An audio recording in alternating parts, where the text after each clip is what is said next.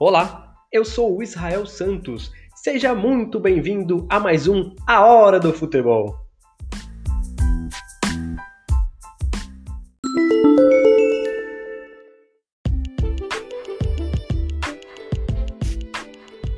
Notícias do Santos. De olho no retorno aos gramados, o Santos realizou mais um treino nesta terça-feira no CTR Pelé. O técnico português Jesualdo Ferreira comandou um trabalho técnico e tático o Santos volta a campo na semana que vem contra o Santo André, jogo que marcará o retorno do Peixe ao Campeonato Paulista, depois da paralisação do futebol por causa do novo coronavírus.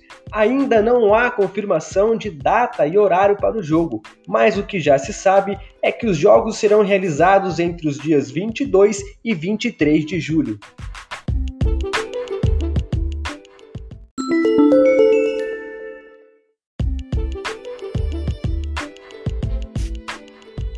Agora notícias do Corinthians. O timão que vive situação complicada no Campeonato Paulista, correndo risco de ser rebaixado na competição, se prepara para voltar aos gramados também na semana que vem e tem pela frente um clássico contra o Palmeiras. O time vem pressionado para a partida, já que uma vitória no clássico diminui o risco de rebaixamento e mantém vivo o sonho da classificação para as fases finais da competição. Por outro lado, uma derrota aumentaria a pressão que a equipe já vivia antes mesmo da paralisação do futebol. A notícia que repercutiu nos bastidores nesta terça-feira foi a devolução do atacante Johnny Gonzalez ao Benfica. O colombiano, que tinha contrato de empréstimo até dia 30 de junho, com possibilidade de um contrato definitivo ao final desse período, não disputou o mínimo de cinco partidas com a camisa do Corinthians, que era uma das cláusulas do contrato. Com isso, a diretoria do clube paulista achou por bem devolver o atleta ao time de Portugal.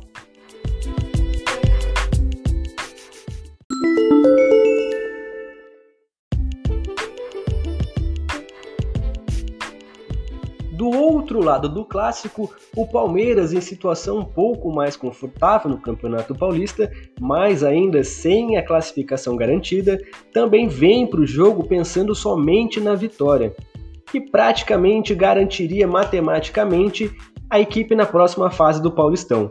Fora de campo, o assunto que movimentou o futebol nesta terça-feira foi a declaração do atacante Hulk, que garantiu que não renovará contrato com o clube chinês que ele defende atualmente. Isso aumentou as esperanças do Palmeiras para uma possível contratação do atacante. O Verdão, que já vem há algum tempo tendo uma certa relação com o atleta, vê agora aumentar a possibilidade de efetivação da negociação, que supriria a carência deixada por Dudu, que deixou mesmo o clube em direção ao Catar.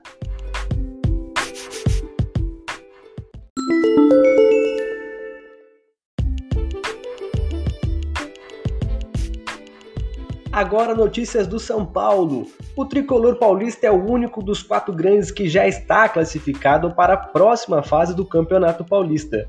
A equipe segue treinando em Cotia e se preparando para enfrentar o Bragantino no retorno do Paulista na próxima semana. Sem grandes notícias fora de campo, o assunto mais falado no clube nesta terça-feira foi o gol de bicicleta marcado por Daniel Alves durante um treino em campo reduzido.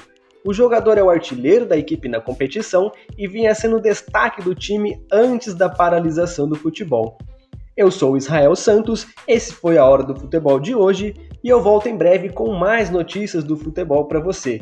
Fique agora com a nossa programação.